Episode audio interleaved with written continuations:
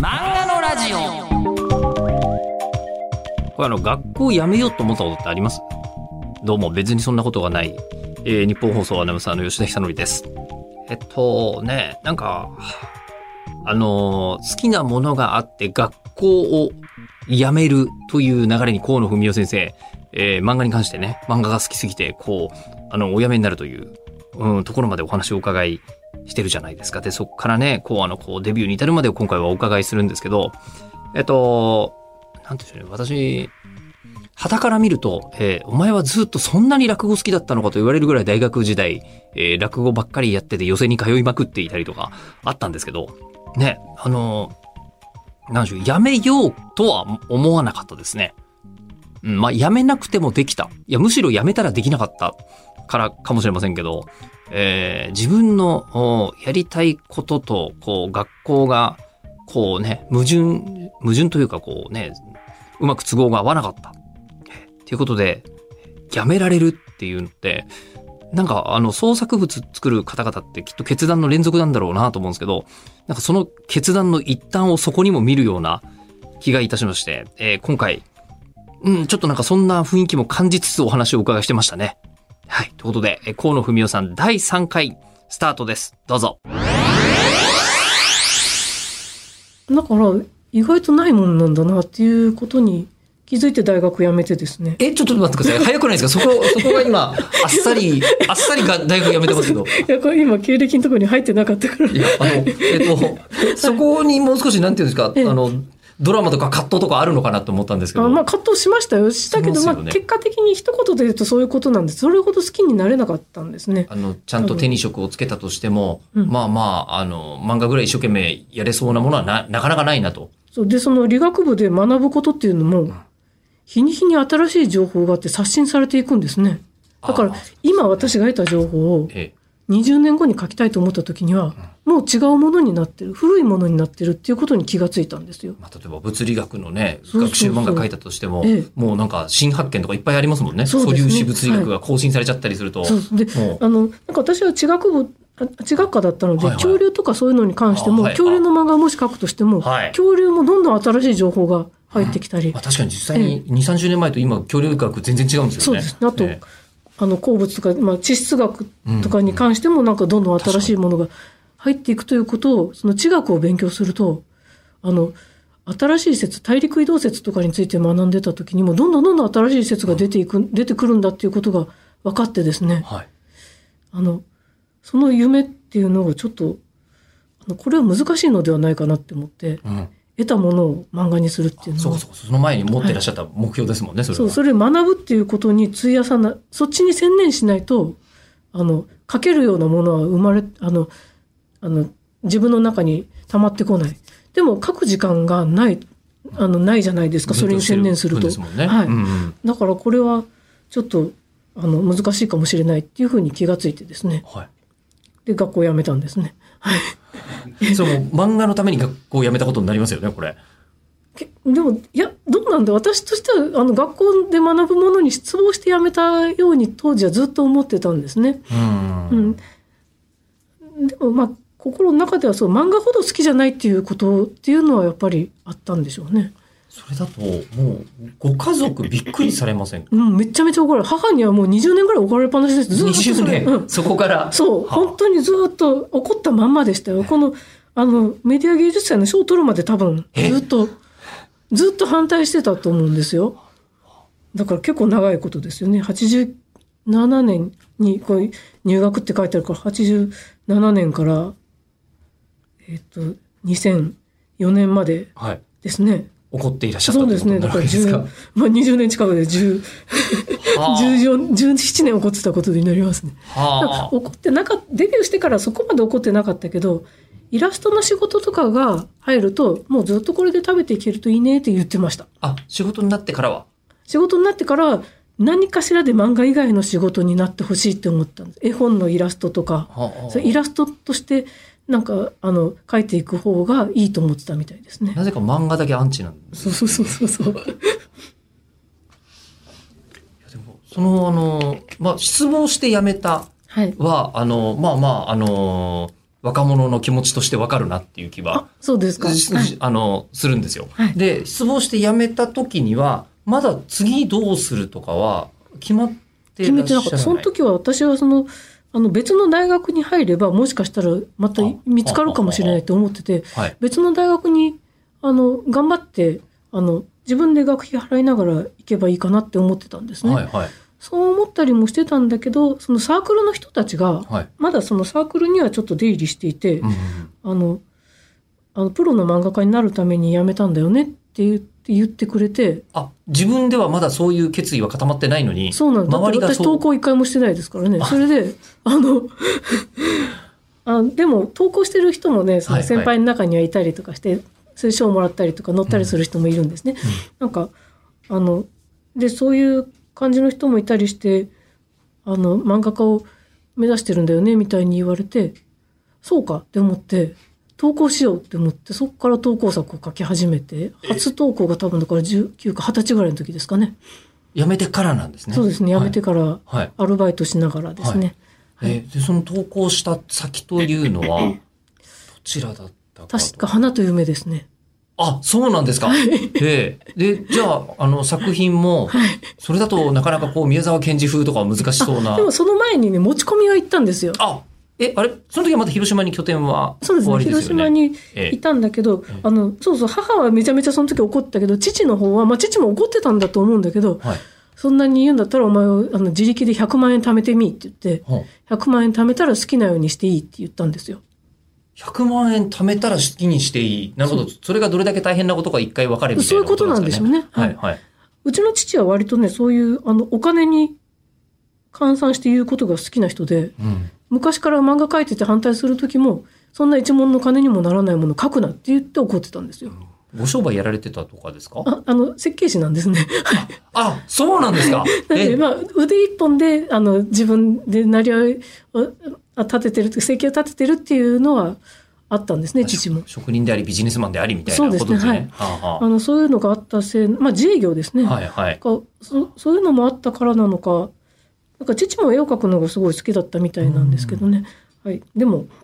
まあ、そうやって100万円貯めてみっていうんでアルバイトをその時は、まあ、学校辞めて割とすぐアルバイト始めてアルバイトしてたんですけど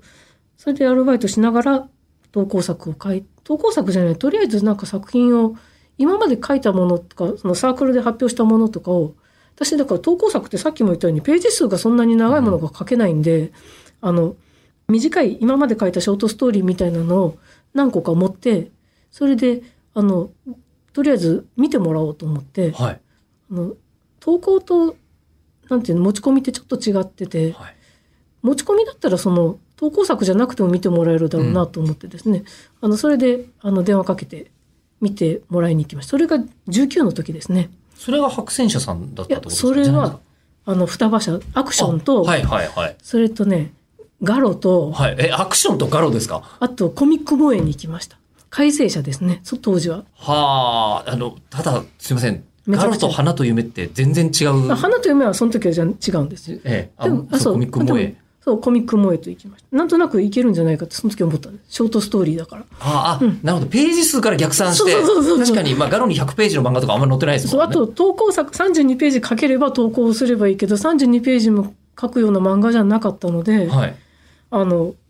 そうですね、そうやっていいけそうな、いけそうっていうか、私が割と好きな本のところに行こうと思ってはい。行ったんですね。じゃあ、初持ち込みは、双葉社ですね。ではい。どんな体験だったというか。その時はね、あの、今結構偉いさんになってる島野さんはってい。いう、あの、なんか、はい相原浩二を見つけた人っあそうなんてでいすうかのではい知られている、あの、その人が見てくれて、はい。た運が良かったんですね。だからいい人に見てもらってはい。それで、あの、この枠線を見るとね、あの、線を引き慣れてるかどうかがわかるんだよって言われました。おおおおそれで、あなたの作品は、を見ると、すごくこう、古い漫画がお好きなようだけれども、多分、スポーツマン金太郎とかそういう寺田博の漫画とかを読むといいと思いますって言ってくれたんですよ。へえ。それで、えっ、と、そうですね、あの、まあ、だから、一回、一泊で行って、それで三つ、いっぺんに見て回ったんですけど、その言われたので、もう帰りにマンダラケによってスポーツマン金太郎買って帰りました。ええあ、違う。背番、いや、スポーツマン金太郎ってあったんですよ。はいはいはいえあったから買って帰りましたね。はい。え、で、あの、読んでみて、はい。んあの、その指導は納得がいくものだ納った。得いきました、すごく。こういうの大好きってやっぱり思ったはい。あとか。こういうものが書きたいと思ってたって思いましたね。へえはい。はで、寺田博夫さんの漫画っていうのは私の頃にはもうなかなか読める機会がなくてですね。あ。もう正直漫画道の中にちょっと出るぐらいでしかえ 出会わなかったので。漫画道の人ですよね。そう、漫画道の人ですね。ね。ええそれでなんかあの教えてもらったことに今でもすごい感謝してます。はあ、で、それでじゃあ、あの、もう、また、まあ、も地元に戻っそうて。えっとそうです。そそれのから時はだからえっと結局そんな感じで言われてなんかあの他にもかけたら持ってきてねみたいな感じで言われて。それででも一個一個だけじゃなくてまあその次にガロに行ったんですね確か。そしたらあの表紙に人物を大きく書いてたのでそのあのこういうふうに大きい人物を描けるっていうのはあの描ける人っていうのはなかなかいないんだよって言われて。へえ作品については特に何もなく、ははい、 あのじゃあまたねみたいな感じで返されてでもそれ割といい方だったらしいんですあのすごい有名な永井勝一さんあ正一さはんははあの人が見てくれたんですよ、はい。へえ。それで、えっと、3つ目に言ったコミック萌えでは「あなたねこんな絵柄じゃ絶対プロにはなれないよ」って言われてえ、ほら。こんな、えっと、なんて手塚手塚治虫と松本零士のパクリみたいな絵じゃ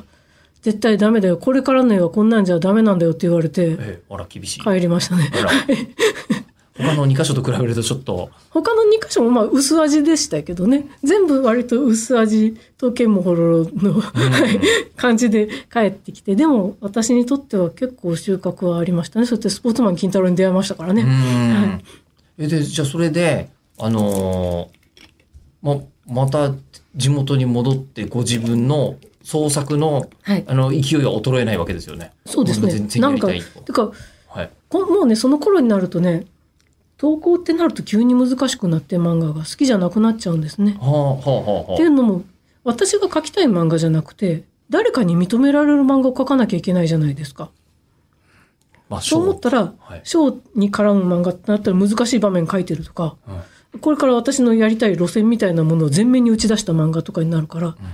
あのそれが今描きたいものかどうかっていうとまた違うじゃないですか。うん。そういうのでちょっと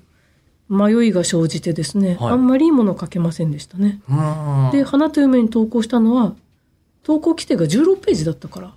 32とかじゃなかったかそら。うそうそうそう、んはいはい、それで16ページならいけると思ってうん。確か書いたんですねじゃあそれは内容はどんな感じだっ普通に女子高生の友情物語でしたたはね、いはいは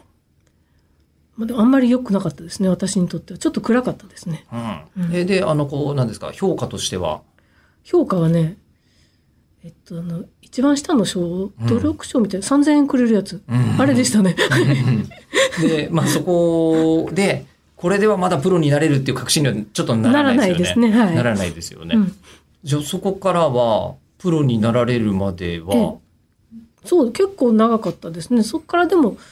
あの私がね大学を辞めたので、はいはい妹が1個下なんですけど、はいはい。うちの親が焦ってですねあのこれ私には結構県内の学校でないとダメしかも国公立でないとダメって言ってたんですで国公立2つしかないんですよ広島には当時は、広島大学と広島女子大ですね女子と大今県立大学ですけど、県立大学もありますよね広島女子大、であのちょっとそれが厳しすぎたのかなって両親は思ったらしくて妹は割と好きな感じでって言ったら東京の短大にあら妹は行くことになってはい。それであの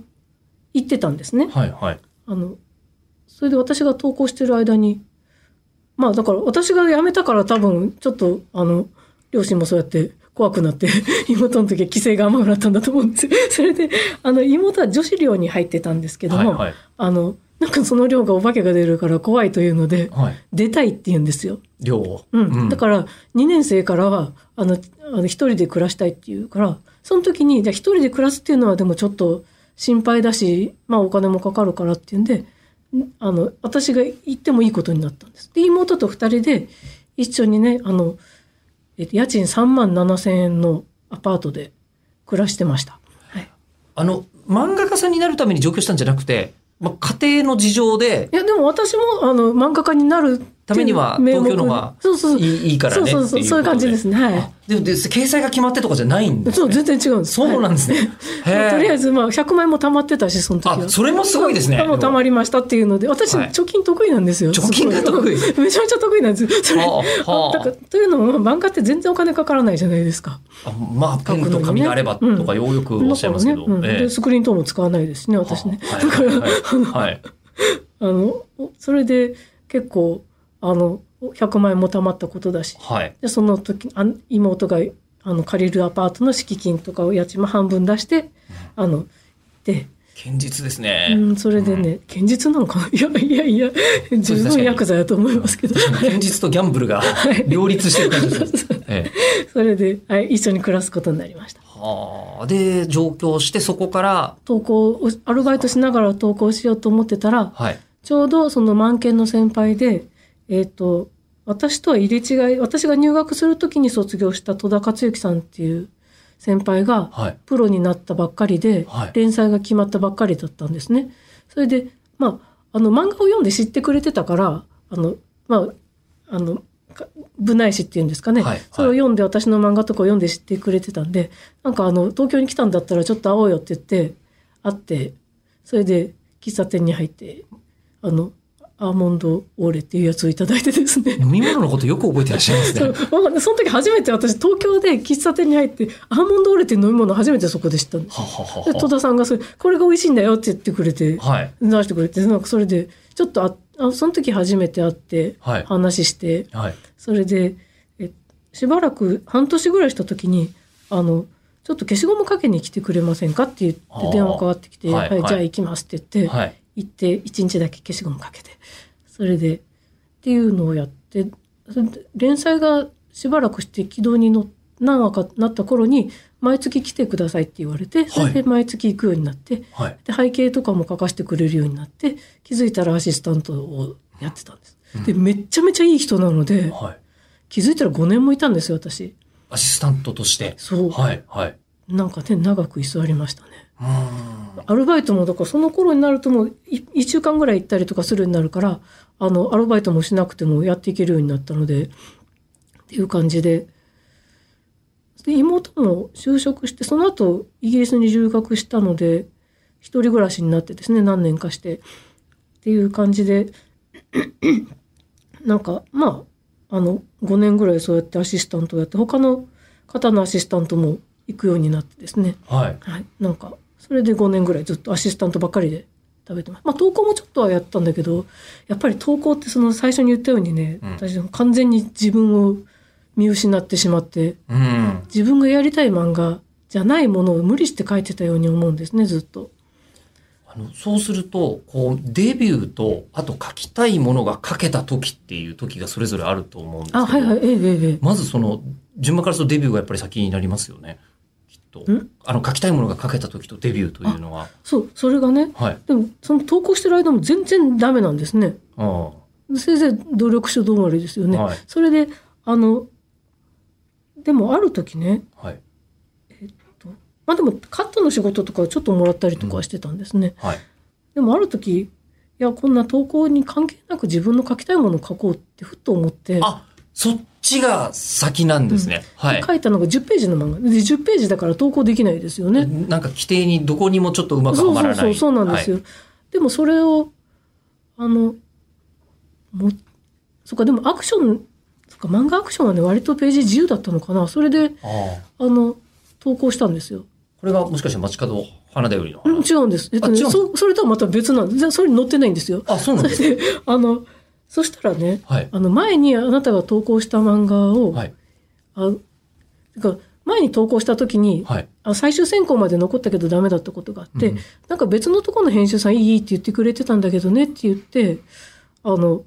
ただその人はあの別の雑誌の編集さんでたまたまそうやってあの新人賞のものが集まってるっていうから見に来ただけだって言うんですねあのいいとは言ってくれてたんだけどあのダメだったよって言われてたんですね、その人がアクションに異動になってきてて、おうあなたの作品覚えてますって言って、はいそれで担当になりますって言っておう、言ってくれたみたいなんです。はいはいこの人の作品、この人の担当になりたいですって言ってくれて、担当になったのが、その、え、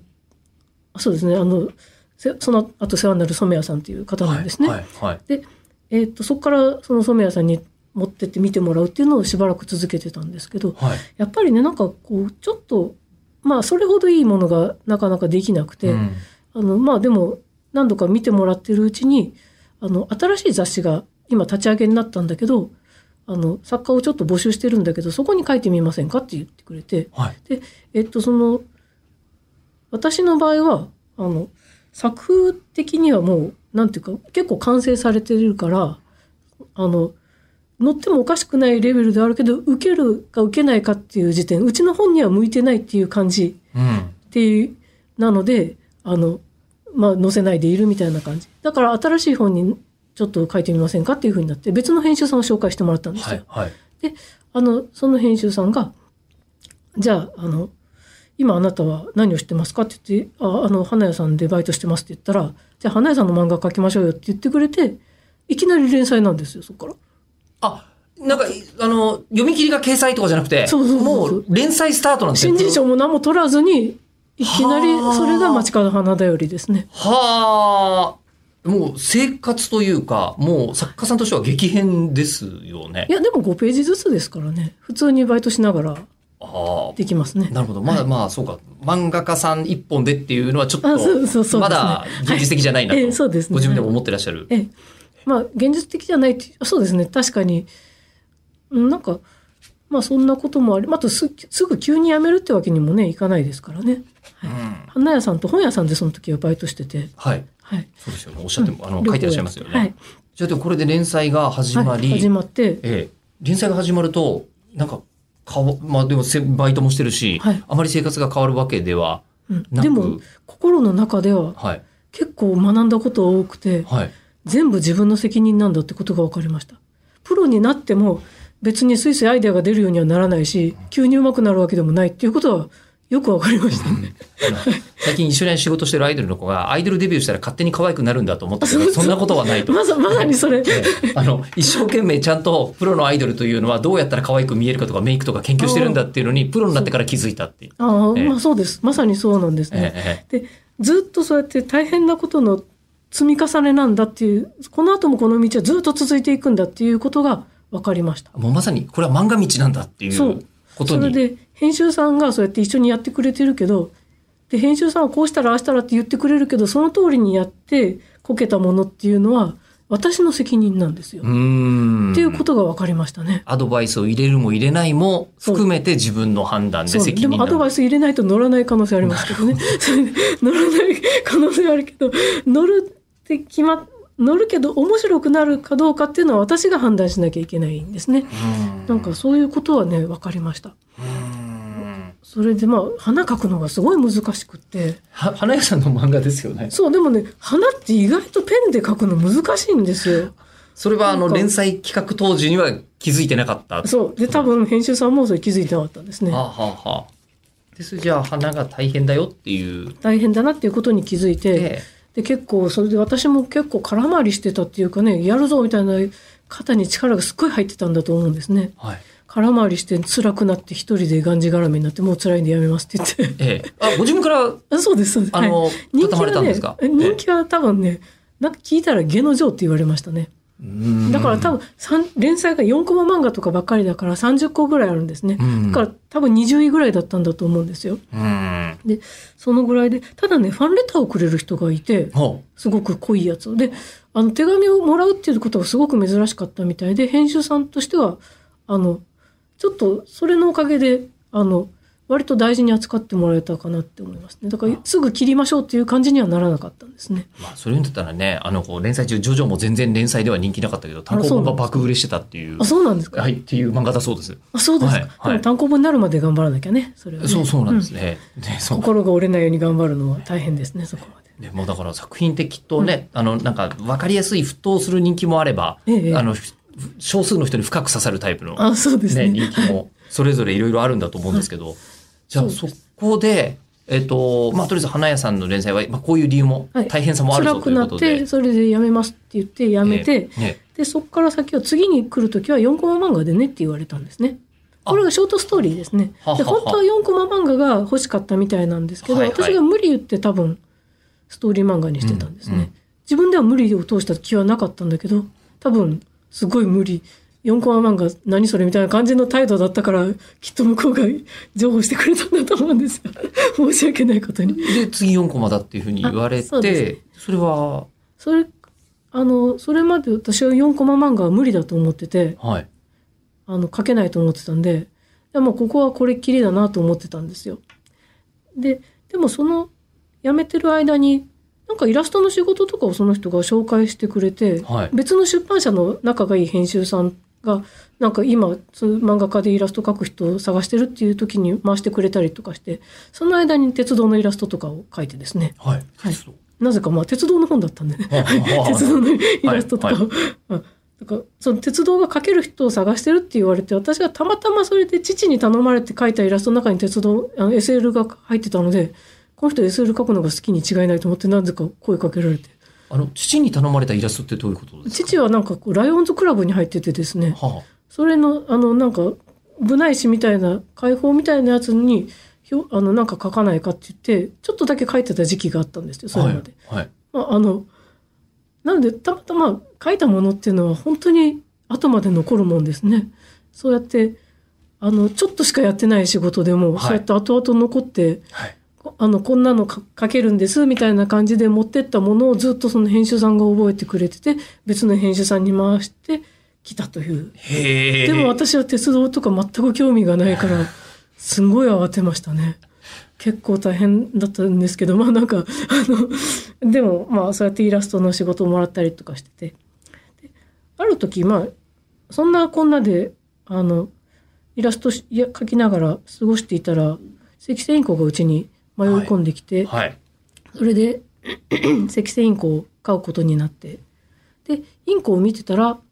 なんとなく4コマが書けそうな気がして4コマ漫画を書いて持ってったんですなるよ。ほど。 4コマができたって思ってはい。それでなるほどあの前に世話になったあの人に持っていこうと思って「書きました!」って言って持ってってはい、はい、はい。あ、そうか、それで、そうキラノートができる。そうなんですそんでも最初はやっぱりちょっとシュールな変な4コマだったんでねこれはやめましょうって言われてあ、そうだったん最です初か。ねイン赤線インコとイモリが出てたんですよ。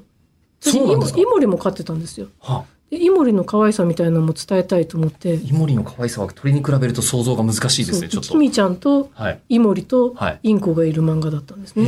へえ。それであだけどイモリはやめましょうよって言われてはい。やめたんですね。今考えたらやめてよかったです。大きさがその人間とインコだけでも大きさがだいぶ違ってね表情が出しにくい、イモリさらにちっちゃいですからねな。るほど。うんなるほど。そう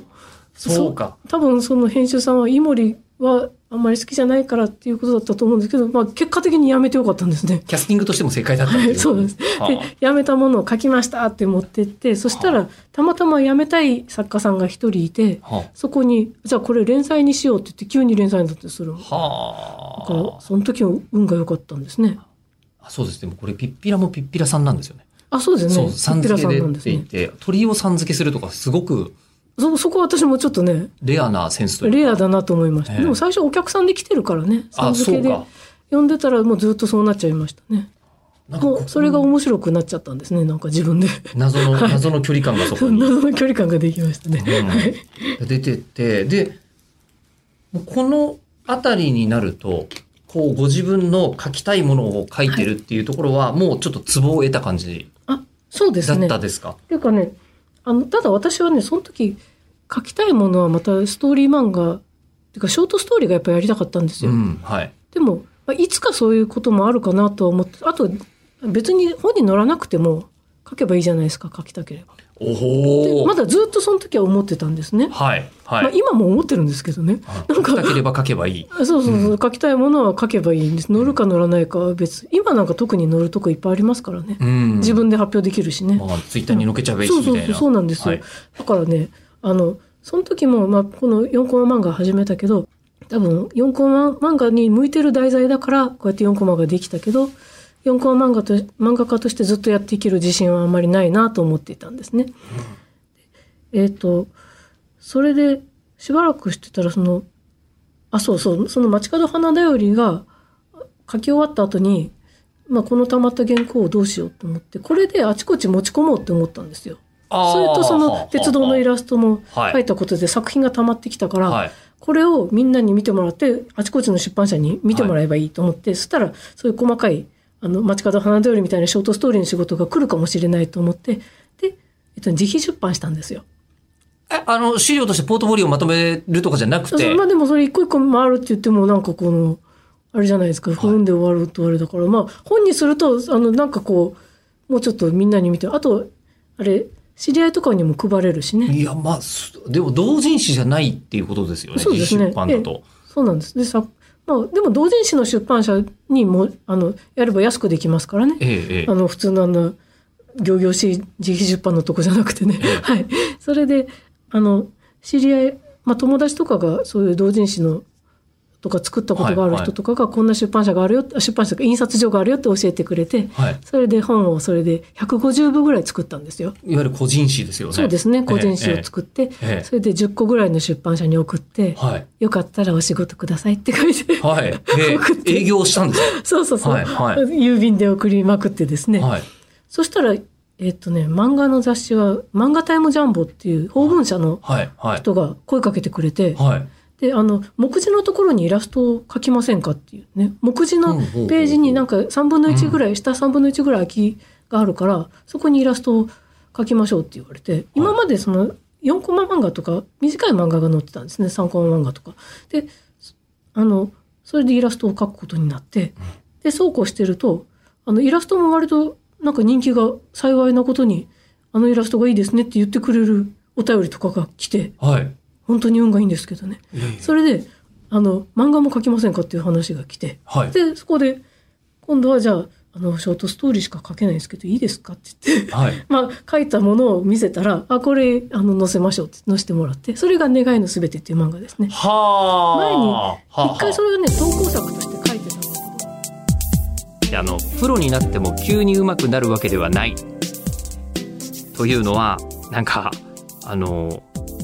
そうですよね、えー思うことですよね、えーアナウンサーになったからいきなり滑舌良くなるかなっていうとそういうもんでもないんですよね一応ちゃんと滑舌のトレーニングとかしましたからねみたいなことを思い起こしながらお話を聞かせていただいておりましたでその後、えーまあ、いろんな方との出会いがあってって言うんですけど、大体成功された方って自分は運が良くてってみんなおっしゃるんですよね。うん。うん。やっぱそれは、なんて言うんでしょうね。なんかこう、あの、どんなことが起きてもちゃんと幸運だと受け止められる、どう、うん受け止められるようなお気持ちかどうかというのが大切な気がするんですが、さて、えー次回はですね、ついに、夕凪の町、桜の国、この世界の片隅に、のお話をお伺いしております。次回の配信は7月の23日日曜日午後6時えー更新予定です。お楽しみに。